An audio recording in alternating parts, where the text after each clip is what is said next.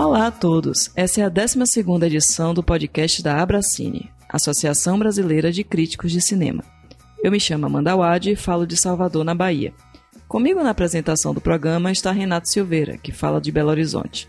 Tudo certo aí em Minas, Renato? Olá, Amanda, tudo bem por aqui? Espero que com todos que nos escutam também. Bom, o tema deste episódio é o lançamento do projeto Abracine Traduções, iniciativa da associação para incentivar a leitura de textos fundamentais para o exercício da atividade da crítica através da publicação de artigos inéditos em português em traduções realizadas por associados e associadas da entidade. Exatamente, Renato. E o projeto visa também criar um diálogo com a produção acadêmica e, com isso, contribuir com a formação de uma nova geração na crítica.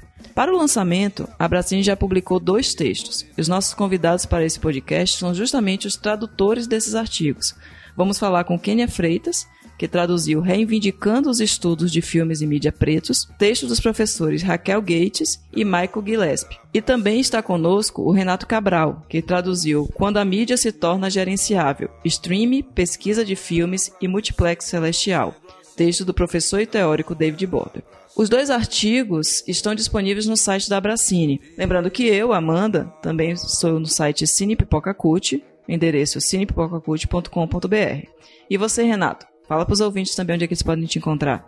Eu estou no site Cinematório, no endereço cinematório.com.br e também na rádio Inconfidência aqui em BH. Lembrando que o site da Abracine reúne links para você que está nos ouvindo conhecer o trabalho de todos os nossos associados e as nossas associadas. Além das traduções, lá você encontra também dossiês com críticas, informações sobre as atividades que a Abracine realiza, os episódios do nosso podcast, além de links para adquirir os livros da associação. Fica o convite para fazer uma visita no abracine.org, lembrando Abracine com dois Cs. E agora vamos para o debate deste episódio. Então, gente, nessa edição do podcast, vamos conversar sobre dois textos que inauguram o projeto Abracine Traduções. Como de hábito, começamos apresentando nossos convidados. Primeiro, vamos dar as boas-vindas a Kênia Freitas, que fala conosco do Espírito Santo. Seja bem-vinda, Kênia, tudo bem? Fala um pouquinho sobre a sua trajetória na crítica, para os ouvintes conhecerem um pouquinho melhor você. Oi, Amanda. Oi, Renatos. Um prazer estar aqui é, e poder conversar um pouco, né, no podcast da Bracine. Eu comecei a escrever crítica em 2011 e na época eu estava é, fazendo doutorado na, lá na UFRJ, na ECO, né, e morando no Rio por conta disso, e já estudava cinema aí há alguns bons anos. A minha formação é em jornalismo, é, mas desde o desde a graduação, de uma forma geral, com o Cineclube, com a pesquisa né, de iniciação científica, e mestrado, doutorado, eu fui para esse lado de pesquisar cinema, é, né, escrever sobre cinema na pesquisa acadêmica, mas nunca nesse, nesse processo, assim, por mais que estivesse ali próximo do jornalismo, e às vezes do jornalismo cultural, não tinha escrito, é, né, fora da universidade, crítica, é, não tinha escrito sobre filmes. E aí, nessa época eu estava morando no Rio, tinha alguns amigos que estavam, né, é, que faziam crítica, acabei me aproximando é, desse universo, e aí muitas pessoas que estavam próximas, né, que estavam escrevendo na Cineplays na época, é, Daniel Del Pisolo, né, Gel Abreu, e, e aí um pouco por conta disso, é, eu fui, comecei a escrever é, e pensar e fazer crítica, assim, mas eu sempre acho né, que tem essa coisa um pouco, não foi nada muito pensado, né, e não foi algo que veio no começo da minha escrita sobre filmes, assim, foi algo que para mim veio é, bem depois de vários outros processos de, de pesquisa e de estudo. É, e por outro lado, é, desde que eu comecei, né, primeiro na Cineplayers, e aí um, dois anos depois, já é, quando a, a Multiplot volta com um formato um pouco diferente,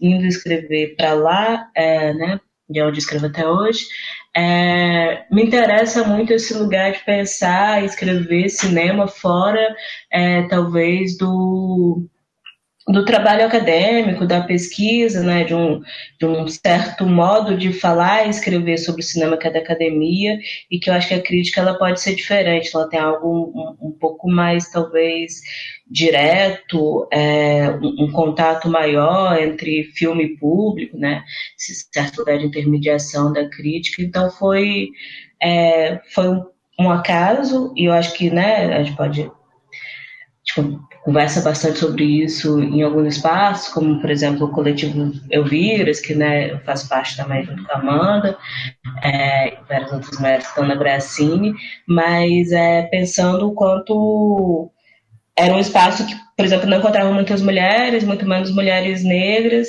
e, e aí também, talvez por isso, essa não aproximação de começo, né? mesmo fazendo parte de cineclube, mesmo pesquisando cinema há muito tempo, é, foi uma trajetória um pouco longa até isso desdobrar na escrita da crítica. Legal, legal, Kênia. Muito obrigado também por estar aqui conosco no podcast. O prazer conversar com você hoje. E nós também damos agora boas-vindas ao Renato Cabral, que é do Rio Grande do Sul, mas atualmente está fazendo mestrado em Portugal. Xará, obrigado por ter aceitado o nosso convite. Fala também um pouco sobre a sua trajetória na crítica para os nossos ouvintes. Obrigado, Renato, Xará. é, olá, Kênia e Amanda. Ótimo estar aqui conversando com vocês sobre né, uh, essas ações da, da né, das traduções. Mas a minha trajetória, então, ela ela inicia, uh, de certa forma, vamos dizer, academicamente, em 2008, quando eu, eu inicio um curso de artes visuais na UFPEL. Mas eu desisto do, eu decido fazer cinema, que eu, que eu tanto queria, na UFPEL, uh, cinema e animação, me envolvo com cineclubismo, e sempre me envolvi paralelamente, assim, muito ligado lendo crítica de cinema, óbvio, porque, né, cineclubismo, cinefilia, Uh, e às vezes ameaçava escrever alguma coisa, mas foi em 2010 que eu comecei né, a enveredar por esse caminho até hoje, tá aí, uh, mas com uma visão um pouquinho mais profissional, procurando algumas formas de colaborar uh, com alguns veículos, sites, blogs, essas coisas. E em 2012 eu me envolvi muito na revista acadêmica lá da, da UFPEL, do, do curso de cinema. Eu me envolvi, escrevi algumas vezes para Orson. Uh, mais expressivamente eu me envolvi escrevendo com, no Papo de Cinema por algum período, que iniciou lá por 2012, se eu não me engano. Uh, também para o Vestiário, que é um, era um site de São Paulo, que escrevia sobre variedades, então escrevia desde crítica de cinema até mesmo críticas sobre lançamentos de música, álbuns e temas gerais, meio crônicas, assim. E então, em 2013, eu entrei na, na CIRS, é, né, Associação de Críticos do Rio Grande do Sul, e onde continuo até hoje. e, e daí, em 2016, eu decidi ter o meu próprio espaço, que é o Calveiro, e estamos até hoje mantendo o calveiro aos pouquinhos, numa velocidade muito própria, digamos assim. E, no geral, às vezes eu colaboro com o pessoal também da, do cinematógrafo de Porto Alegre. E, então é isso, minha formação é em cinema e, cinema e animação pela UFPEL, na graduação, e atualmente eu faço mestrado em uh, estudos museológicos e curatoriais na Universidade do Porto, em Portugal. É isso. É, bem-vindo também, Renato. Bem-vindo, é ótimo estar aqui com vocês. E a gente, para começar a falar desse projeto, né, da Bracine Traduções, é, desde que, que surgiu a ideia da, da Ivonete de trazer essas, esses textos inéditos em português, né, esse exercício também da, da, da, aproximação com a academia e com textos fundamentais. E aí, para começar, queria exatamente que, já que vocês dois são os, os que deram essa, essa. inauguraram o projeto, né, de alguma maneira, com esses dois textos, que falassem um pouquinho exatamente desses, desses critérios de escolha, né? Por que, que vocês escolheram esse texto específico, cada um de vocês, o, o texto de vocês, para, para traduzir, né? O que é que chamou mais atenção? E como é que. E falar um pouquinho deles também. Então, se tivesse começar com Quênia, falando um pouquinho sobre o seu, Quênia.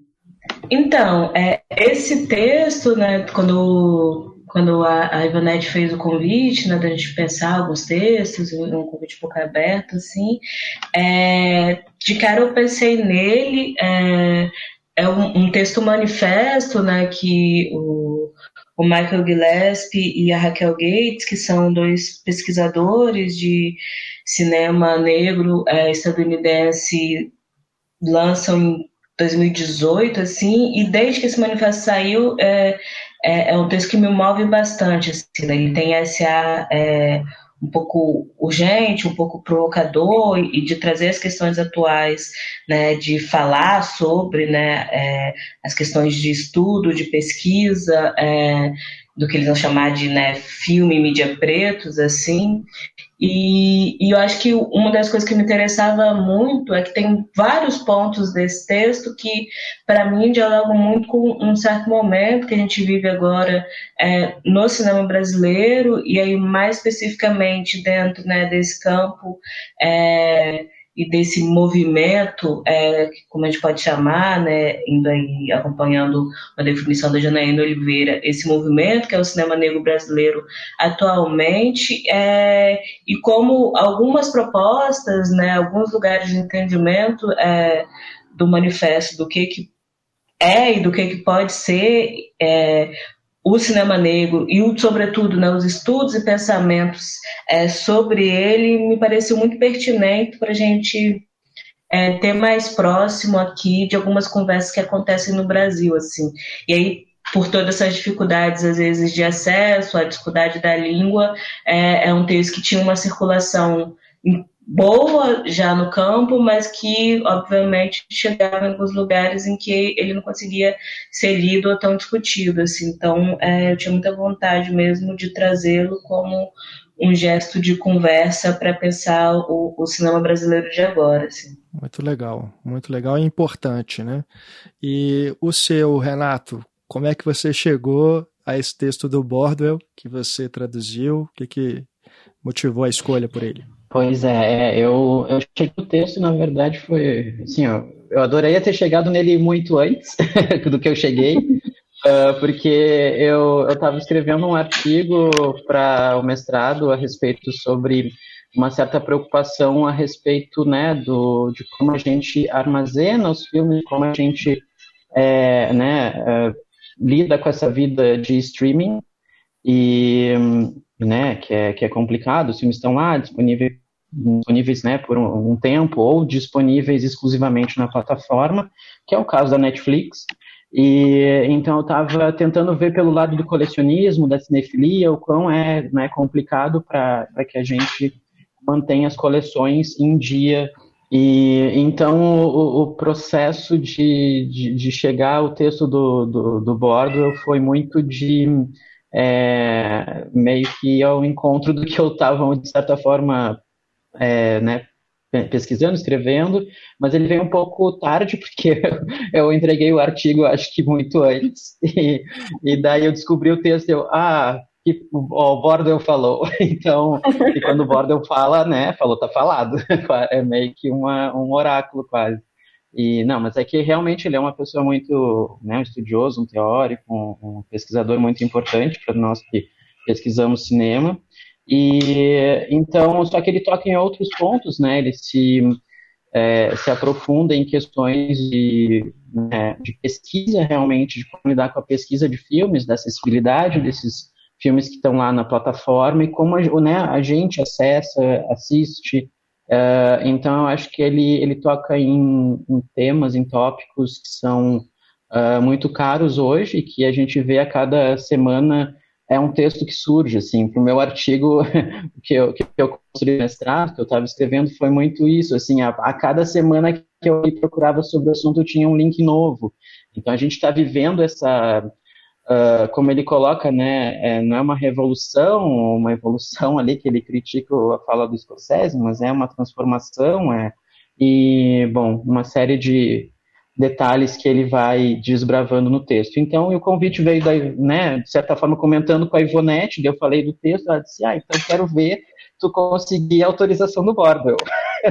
a Ivonete, né, daquele jeito já chegou chegando, assim, e, e daí foi isso, foi muito doido de, né, contatar ele, né, e tudo mais, e é uma pessoa muito, uh, pareceu querida, receptiva, e isso é muito importante, eu acho, para quando a gente está pesquisando, é se sentir de alguma forma né, um, autorizado, assim, abraçado por, por quem a gente está traduzindo, uh, ter esse aval. E, e é isso, está lá no site dele o texto originalmente, ele tem um trabalho excepcional de uh, publicações no blog, que eu acho que, né, para um, um, teórico, para um, um, estudioso, é, é, bom ter acesso ao que ele está, né, lá investigando, pensando, refletindo sobre o cinema. Uhum. Maravilha, é, muito bom. Renato, você acabou antecipando um pouquinho a segunda pergunta, que é exatamente essa parte do processo. Sempre dá para aprofundar mais. que é a dificu... Não, a segunda pergunta é que você, é, a gente começar agora a falar um pouquinho sobre essas dificuldades da tradução, né? Primeiro, que o processo de tradução não é simplesmente pegar uma língua e botar em outra, né? Então, falar um pouquinho dessas dificuldades que vocês possam ter, de adaptação, de alguns termos, de, dessa compreensão, como é que, que, é que vocês sentiram nesse processo. E essa também, essa questão das dificuldades da autorização, né? De entrar em contato, pedir, fazer autorização, esse, esse processo inicial de, de trabalho que vocês tiveram. Vamos começar por Quênia de novo.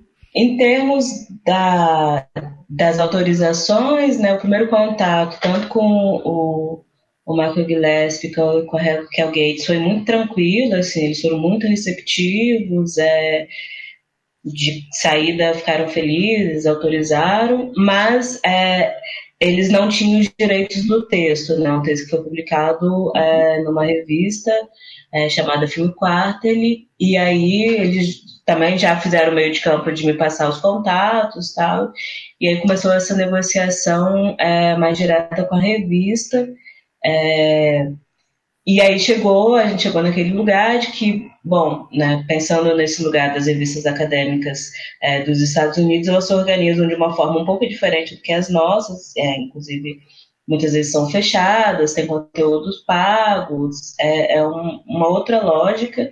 E, e, aí a gente tinha essa dificuldade de que é, a gente não conseguiria colocar o texto de uma forma totalmente aberta no site sem ter que é, negociar aí uma taxa para isso. E aí uma solução que a gente encontrou para né, é, conseguir tornar isso possível, já que né, estamos falando de pagar em dólar, e seria algo complicado para a realidade de agora, mas não deixar de ter o texto, foi é, é, respeitar uma cláusula que eles pediram, que seria de que o texto ficasse no site da Bracine, mas com uma senha para acesso, e aí que essa senha fosse né, dada para é, uso de pesquisa, de estudo sobre é, de quem tiver interesse no texto.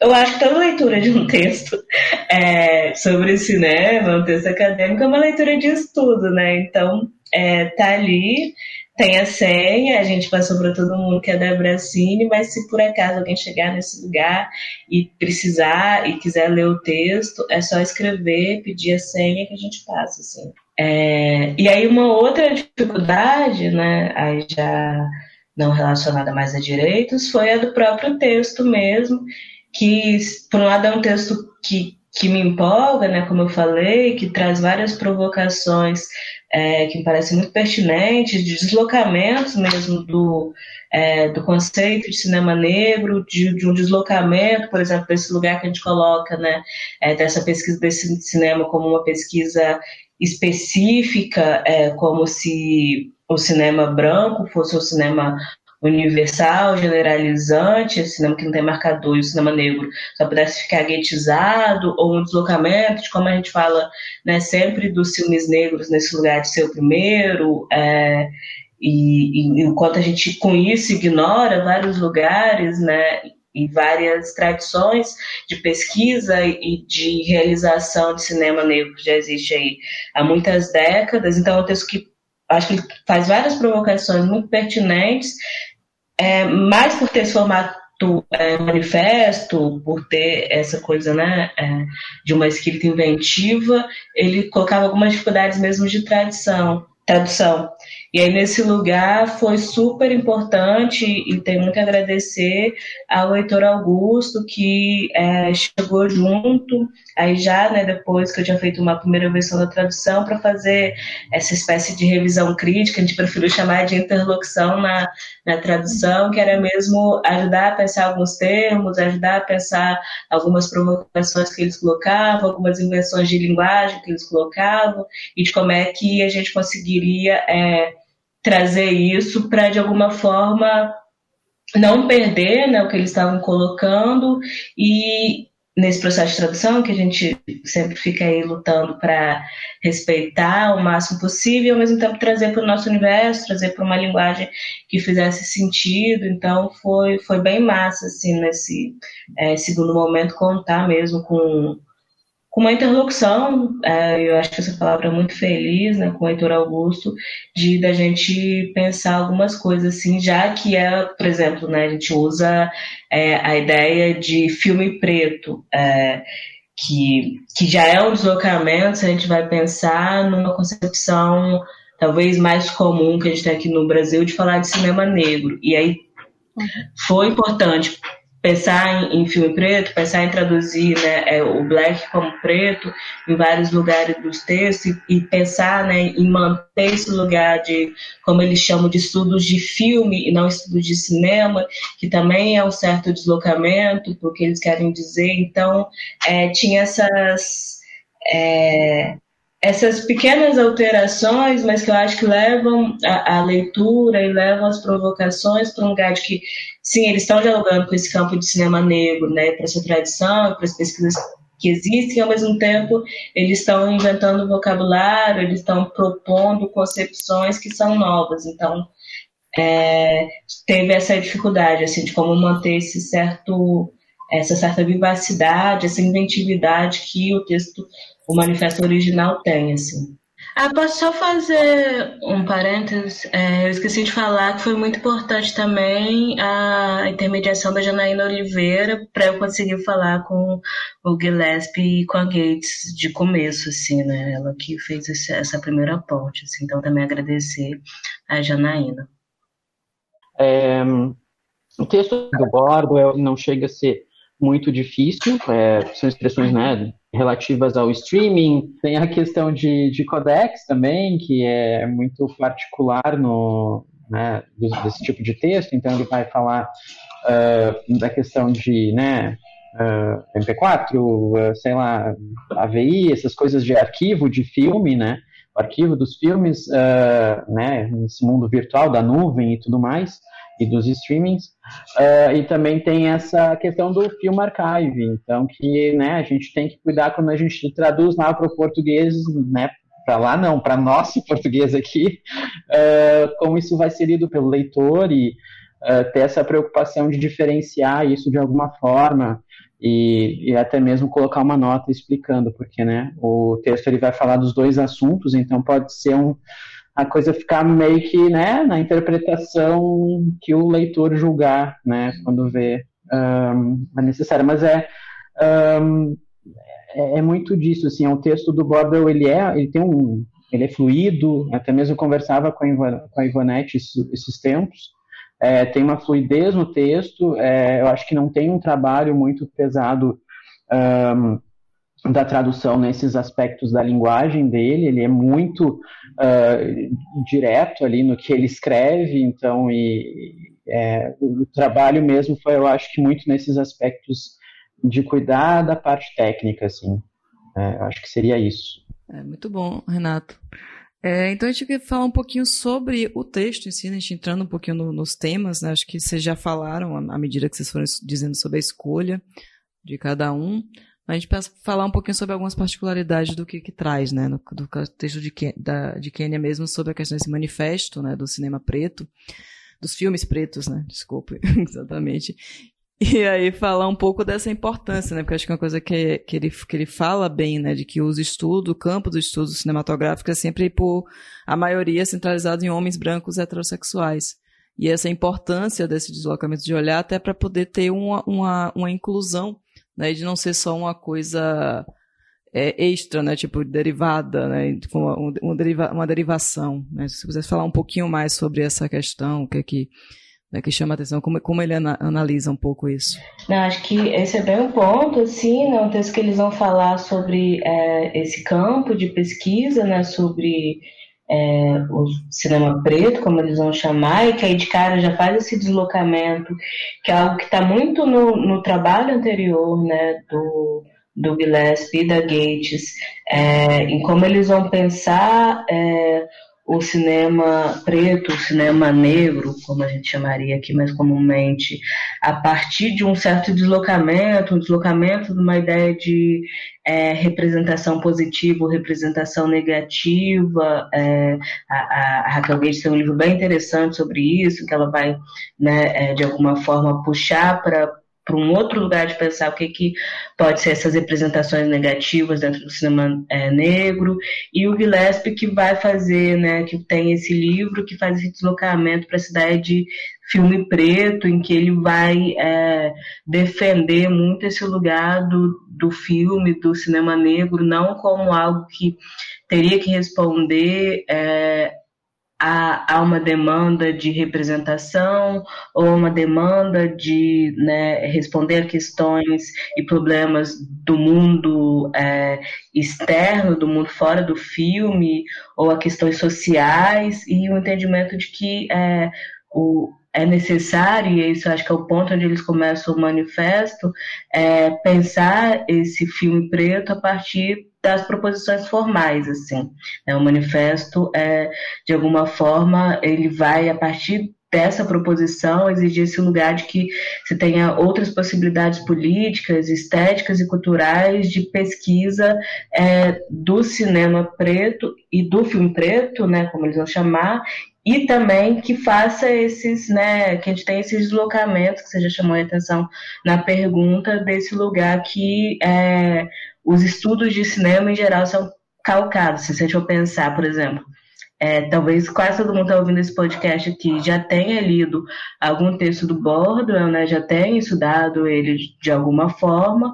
Assim, garanto que pouquíssimas pessoas leram é, a, a, pesquisa do Douglas, os textos da Gates, porque a gente tem mesmo essa centralização no certo é, lugar, escola e cânone do cinema de que né, um, um, tipo né, de cinema e de olhar, de proposição é mais valorizado, e aí, assim, não quero dizer que o Borda não seja incrível, ele é, mas é, é, são esses lugares mesmo de centralização que a gente acompanha, né?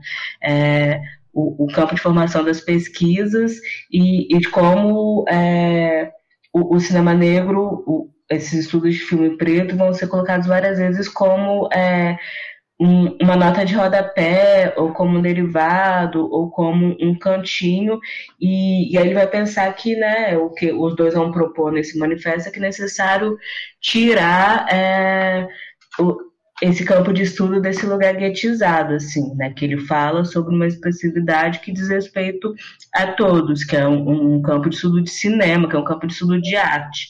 É, e aí que ele não deve é, ser considerado apenas dentro da chave é, da representação ou das demandas sociais ou das demandas raciais, e ser pensado mesmo dentro da proposição artística, assim, que isso é, seria um, um um grande deslocamento para a gente é, pensar algumas coisas. E aí vão fazer algumas outras provocações, assim, né, na cidade de Manifesto, uma que eu já falei aqui também, a cidade acabar com a gente sempre falar do primeiro, ah, o primeiro filme negro, ah, a mulher negra que dirigiu um filme de tal forma, e começar a pensar mesmo nesse campo como um campo que tem tradição, que tem é, continuidade, que tem trajetória, é, ao mesmo tempo valorizar esse campo de pesquisa, né, esse campo de estudo, que também exige muito tempo e que várias vezes é desconsiderado, é, pensar o, o, esse cinema, né, pensar os filmes pretos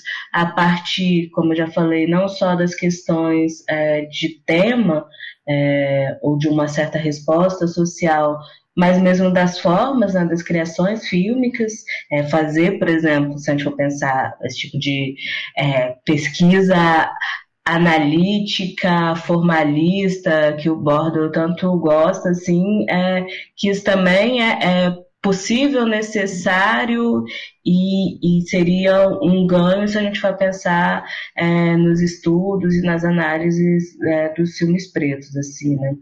E aí eles falam, por fim, da importância dos festivais, que eu acho que é algo que vale muito para a gente pensar aqui no Brasil também, né? O quanto tanto os festivais consagrado diretamente a, ao cinema negro, como o Encontro dos Ósimo, né, é, e como o, o Egberg, acontece em Sergipe, ou o, o Negritude Infinita, que acontece no Ceará, ou, enfim, uma série de encontros que se dão em torno do cinema negro são importantes para pensar o, o, a questão, como os próprios né, festivais que a gente vai considerar mais hegemônicos de e de cinema independente no Brasil, mas que não tem um recorte racializado, é, também são campos de discussão, de encontro é, necessários e importantes para a gente pensar a, a constituição do cinema é, negro, né? E aí, por fim, eles terminam fazendo uma certa provocação à ideia de representação e o quanto a gente associa muito ela a uma ideia de progresso, de que quanto mais representação seria melhor, mas como várias vezes a gente não pensa sobre é, mas o que, que é essa representação? Essa representação está ligada só a uma ideia de visibilidade ou presença, ou né, é necessário pensar isso mais articulado, com propostas formais, com propostas conceituais que os filmes trazem. Assim. Então, acho que é um, filme, é, é um texto muito de provocações, é, talvez nesses eixos aqui que eu falei, mas que vão despertando é, vários embates que, que me parecem muito necessários. Assim que a gente faça, e não faça não só no campo né, de pesquisa, é, de filme preto, do cinema negro, mas no campo do cinema nessa forma estendida, né? Que a gente não, não coloque justamente nesse lugar guetizado essas discussões. Uhum. Não, com certeza. Como você fala. Inclusive na própria crítica, né, nos festivais, os debates, acho que tem. É importantíssimo, realmente.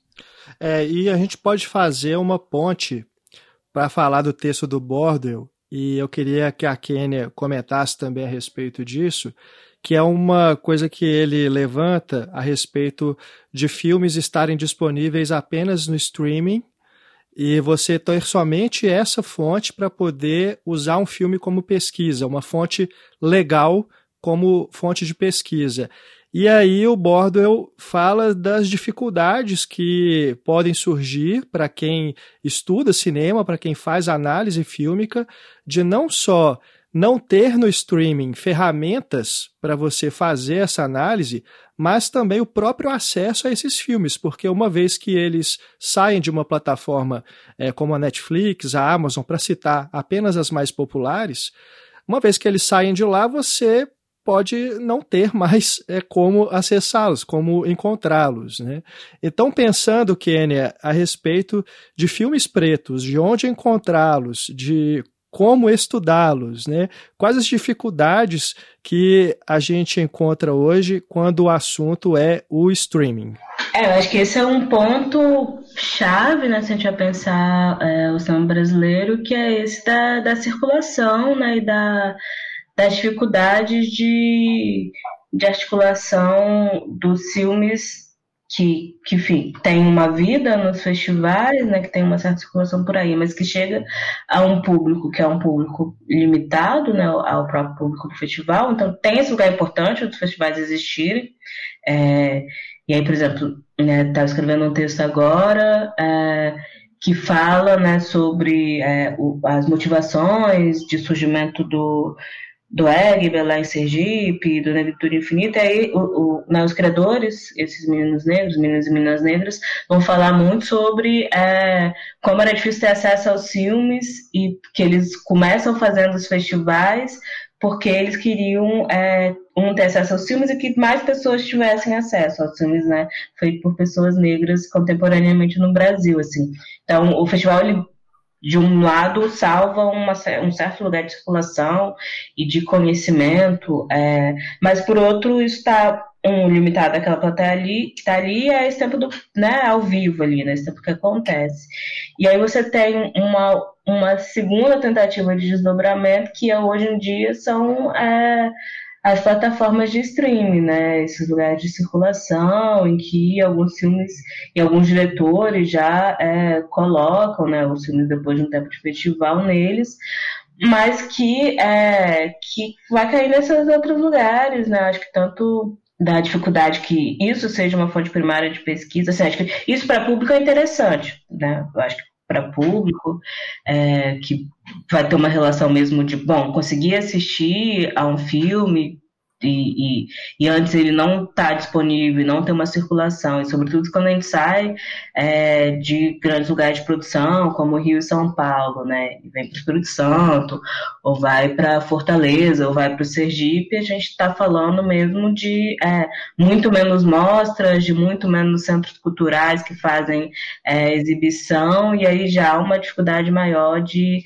de acesso a alguns acervos. É, então, acho que esse tem um lugar do streaming para o público, é, compreendendo todo lugar, né, de que os filmes primeiros têm trajetória de festivais, etc. Mas quando os diretores disponibilizam, eu acho que é muito importante, necessário.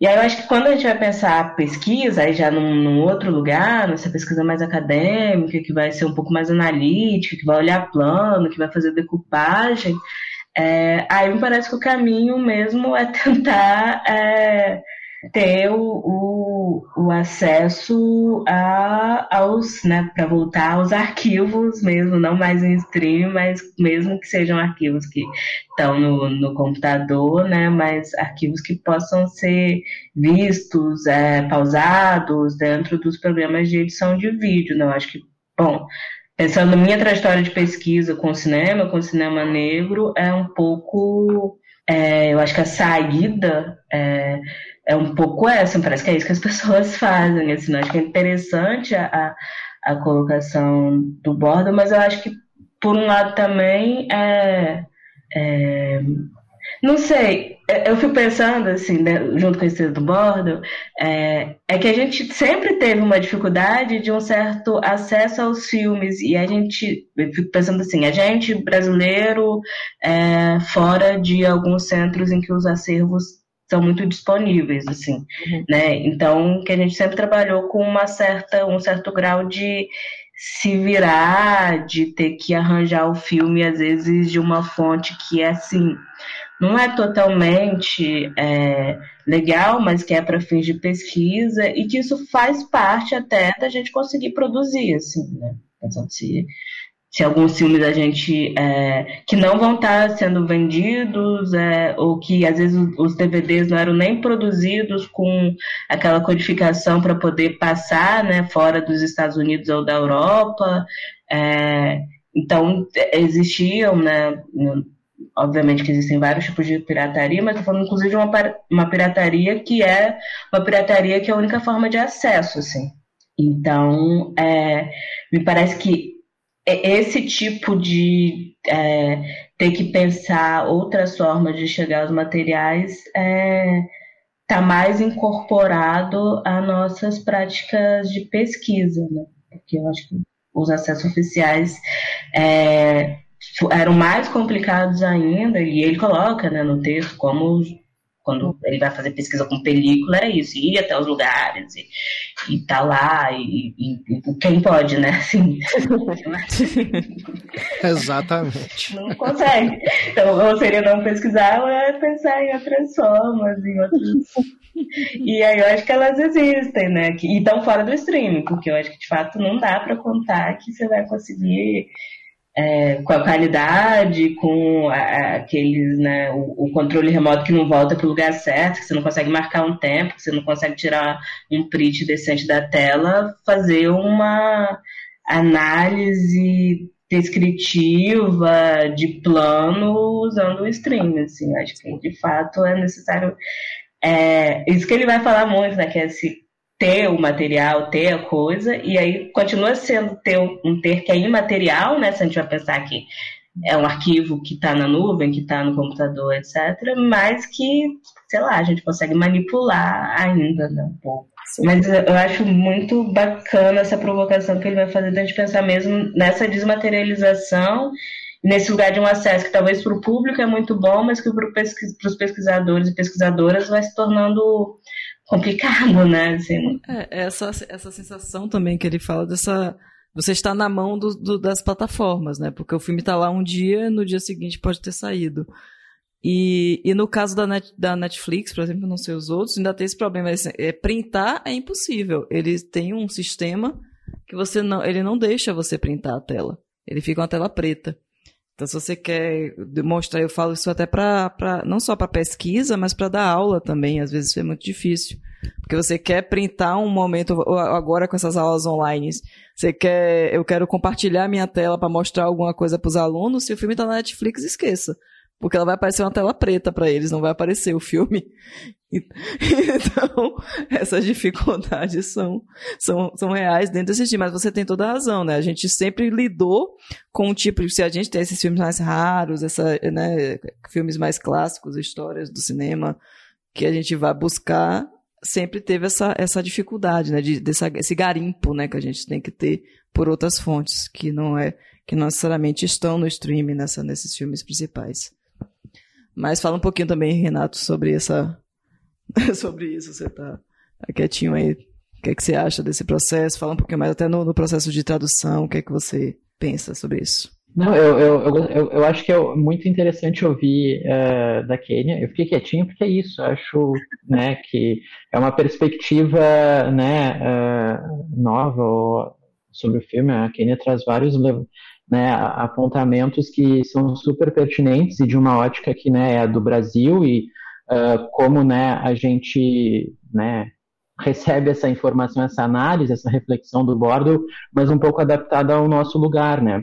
Uhum. E eu acho que eu que eh, imagino que todos aqui eram né, uns ratos de videolocadora, de videoclube e, e tudo mais, é, é notável que, que né, houve o fechamento de videolocadoras, né, alguns, uh, pelo país todo, e, mas ainda assim eu acho que existiu um momento em que a gente assistia a habilidade de acessar, ou mesmo que o DVD fosse, né, um pouquinho, um preço salgado, ele estava lá disponível para que a gente pudesse adquirir, né, e, e, e essa esse cuidado de que a gente pode ter esses filmes né, numa coleção, tentar acessar ele através de outras pessoas, ou até mesmo né, faculdades, cinematecas terem esses uh, filmes. É, eu acho que, que tem muitas realmente provocações que o Bordo vai fazendo ao longo do texto.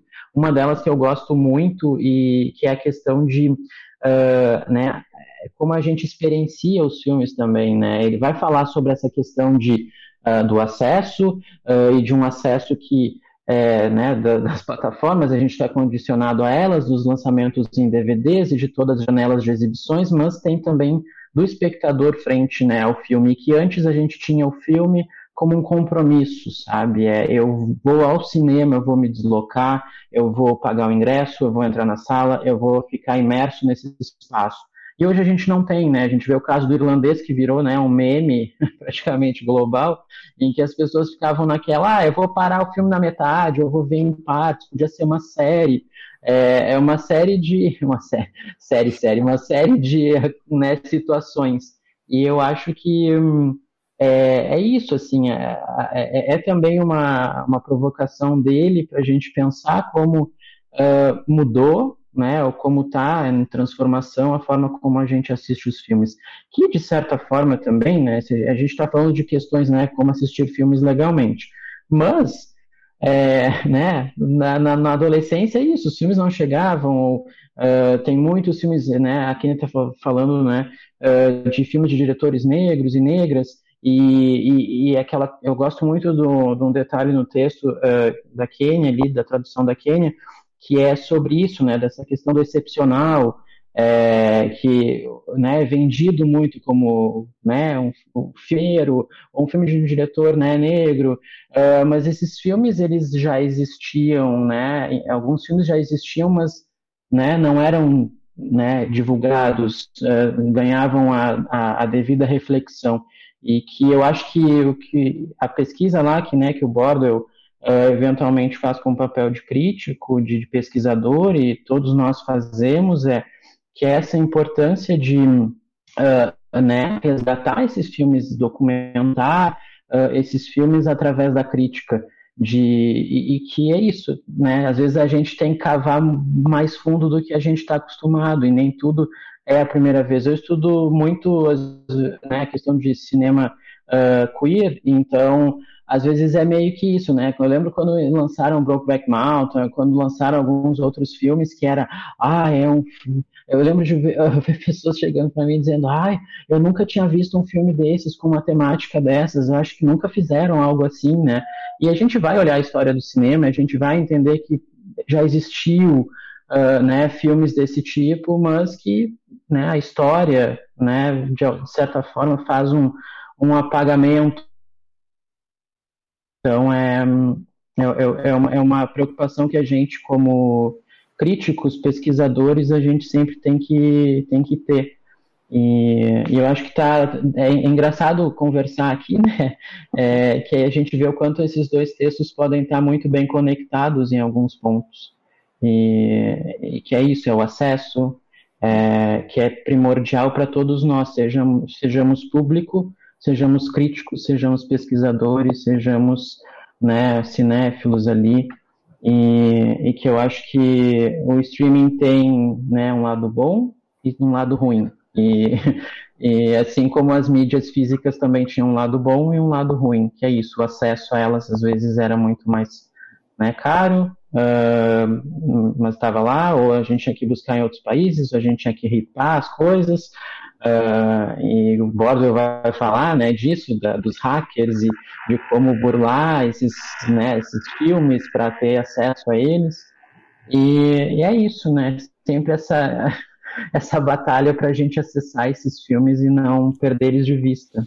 É, é e por mais que é, o, as plataformas, os estúdios, os distribuidores é, tentem criar mecanismos para evitar essa pirataria, né, essa burlar essa proteção, eu me lembro que no VHS tinha né, um, um sistema de proteção para evitar você copiar uma fita de um, um videocassete para outro.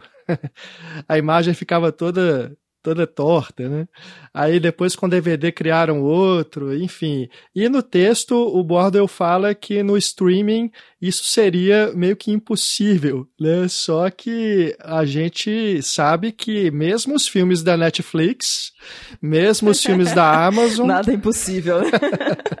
Todos esses o, o, os hackers, né, que eles chamam, conseguem também burlar e copiar e fazer a pirataria do mesmo jeito que fazem com outras coisas. Então não tem jeito, né? É, eu acho que ele até levanta muito essa questão de, né, porque a gente vê alguns filmes que a Netflix lança que eles têm uma importância ali, uh, né, vamos ver, um filme do Martin Scorsese, imagina, um filme do Martin Scorsese não tem uma edição em, DVD, em Blu-ray para um norte-americano, é não só para um norte-americano, né, para qualquer cinéfilo, quando vê que gosta lá do cinema do, do Scorsese, uh, chega a ser assustador. Como assim? O Scorsese não vai lançar um filme dele em, né, em uma mídia física? Como é que eu vou não ter um Scorsese na minha coleção? Como é que eu vou fazer né?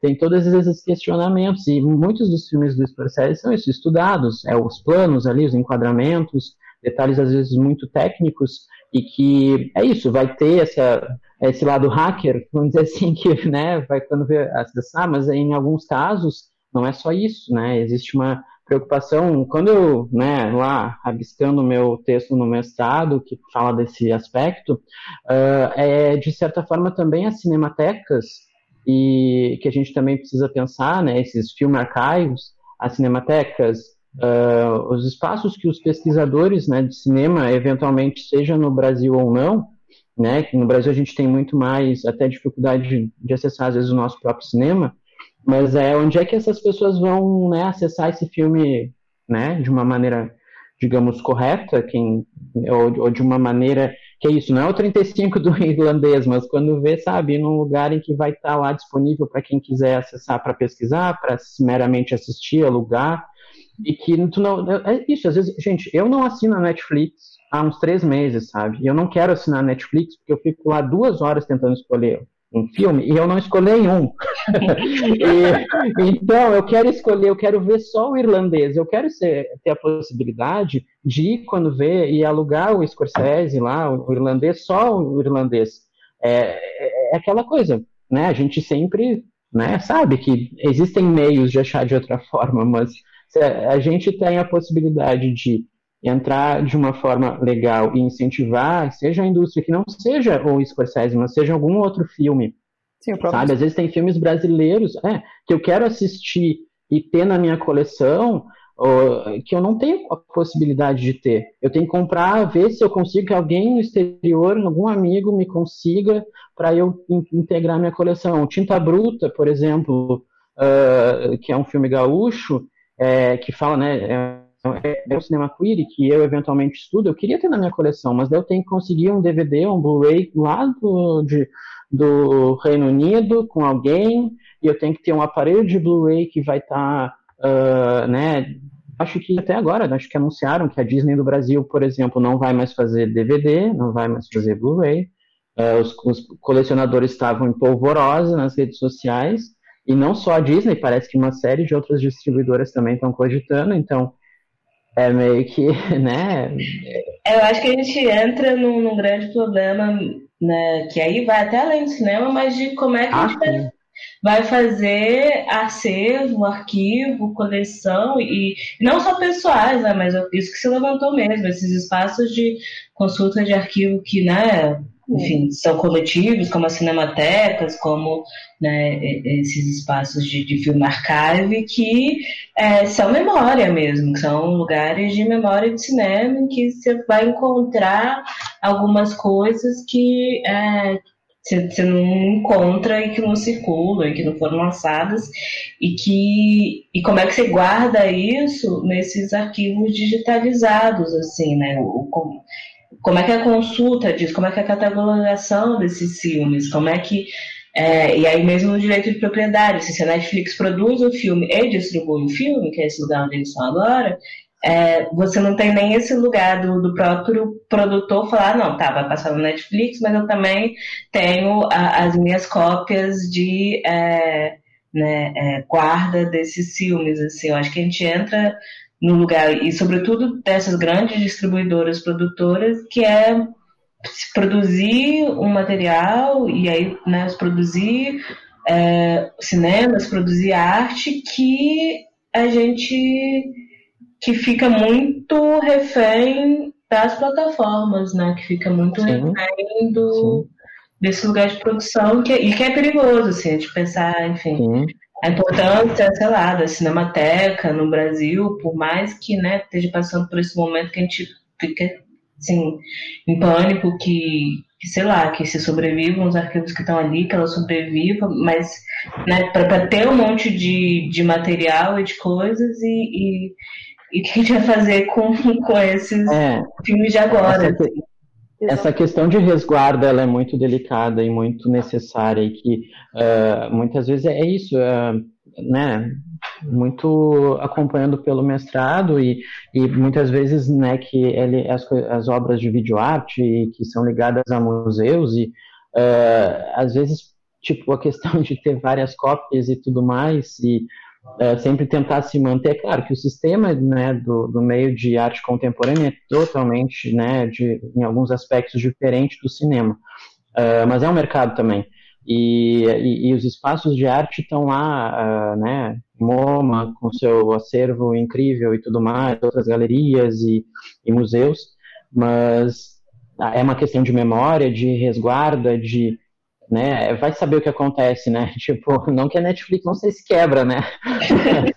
é, mas é uma questão de quem detém né, esses direitos, que eu acho que para quem traz muito bem, quem detém esse filme, né? Obviamente que eu acho que deve ter uma cláusula lá que o Scorsese, né, não é bobo nem nada, Sim. ou que o Quaron vão assinar, tanto que agora o filme do tanto o irlandês quanto o Roma, eles vão sair pela Criterion, né? Que é essa coleção super, né, conceituada que tem nos Estados Unidos.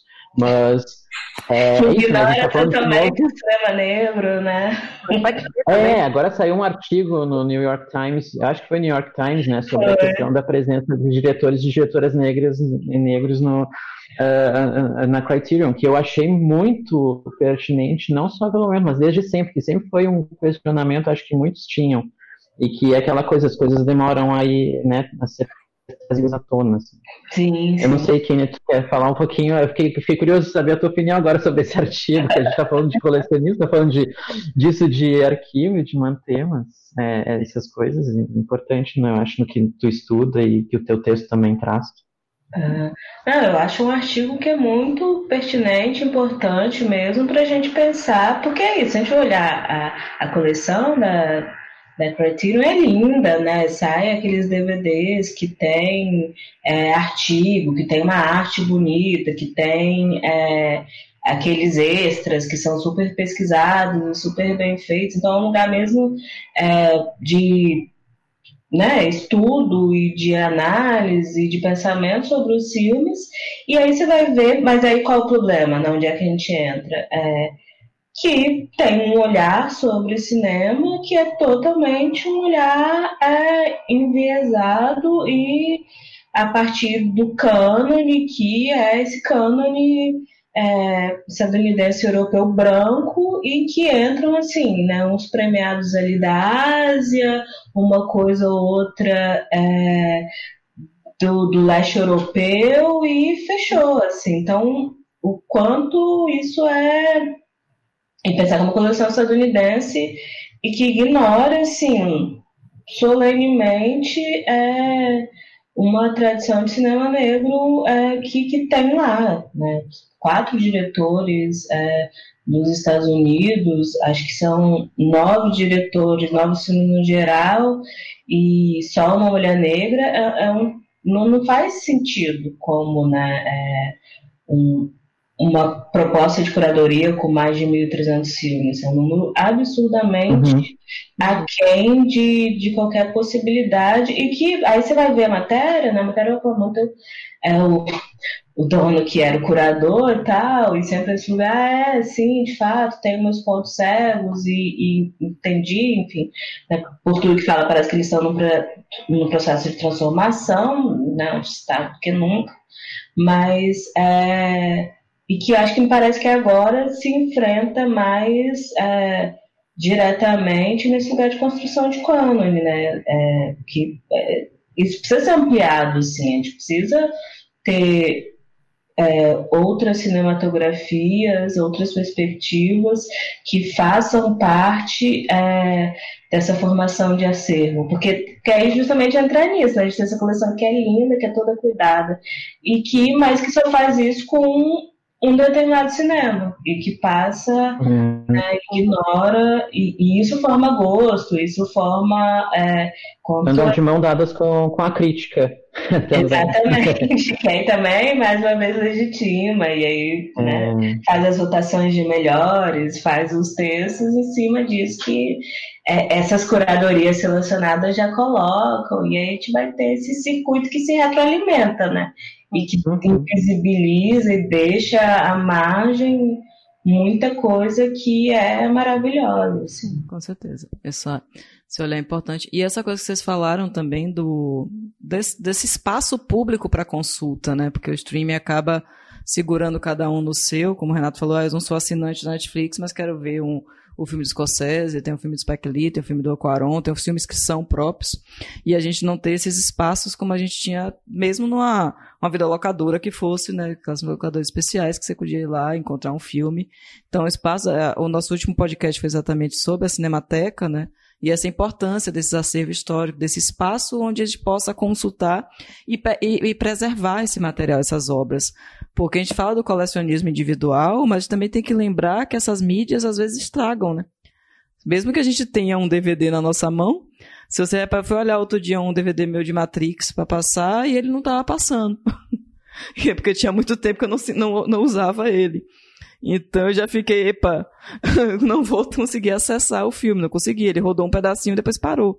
Então essa essa essa essa questão do acervo, essa preocupação, né, de ter espaços públicos onde a gente possa acessar essas obras sempre e que vai ter uma manutenção e que tem uma uma, uma, um acesso mesmo, né? É importante. Gente. Isso é uma questão do nosso, do nosso tempo, né?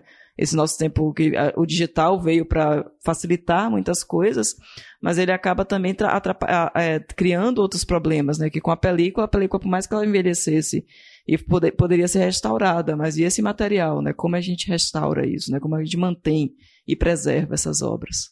É uma questão também é um caminho de transição, aquela coisa, a gente não sabe muito bem para onde está indo, uh, mas a gente sabe que a gente né, quer nesse aspecto, eu acho, e, e a importância desses espaços. Né? Nesse momento a gente está notando o quanto a Cinemateca Brasileira é importante e não só o acesso né, dos materiais da Cinemateca para pesquisadores e uh, né, para o nosso meio, mas ao público e fazer o público é, conhecer e entender a importância né, da Cinemateca e da gente resguardar a nossa memória e esses fatos históricos e o nosso cinema. E lembrando, só queria é, acrescentar uma coisa que eu fiquei pensando aqui enquanto vocês estavam falando, é porque a gente tem o irlandês, o Roma, esses grandes filmes, vamos dizer assim, que a Netflix exibe, que vão ser lançados agora nas suas edições em Blu-ray, caprichadas e tudo. E todos os outros filmes que não têm todo esse espaço de divulgação na mídia, né?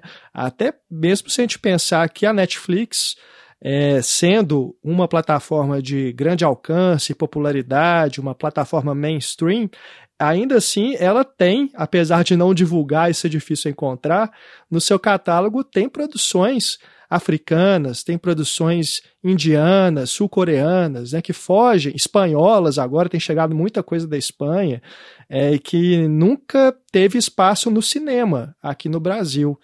É, mas esses filmes vão ficar lá, e se sair do catálogo, sabe-se lá quando que a gente vai encontrar. Mas isso, isso é real, né? Assim, eu, no, uns anos, acho que já saiu tem uns dois anos, mas assim, a Netflix tinha um acervo é, do, dos race movies, né, que são os filmes negros do começo do, do cinema estadunidense, que era incrível, assim, estava tudo lá, certinho, bonitinho, catalogado, e que saiu, assim, então é, é isso, não dá para contar, né?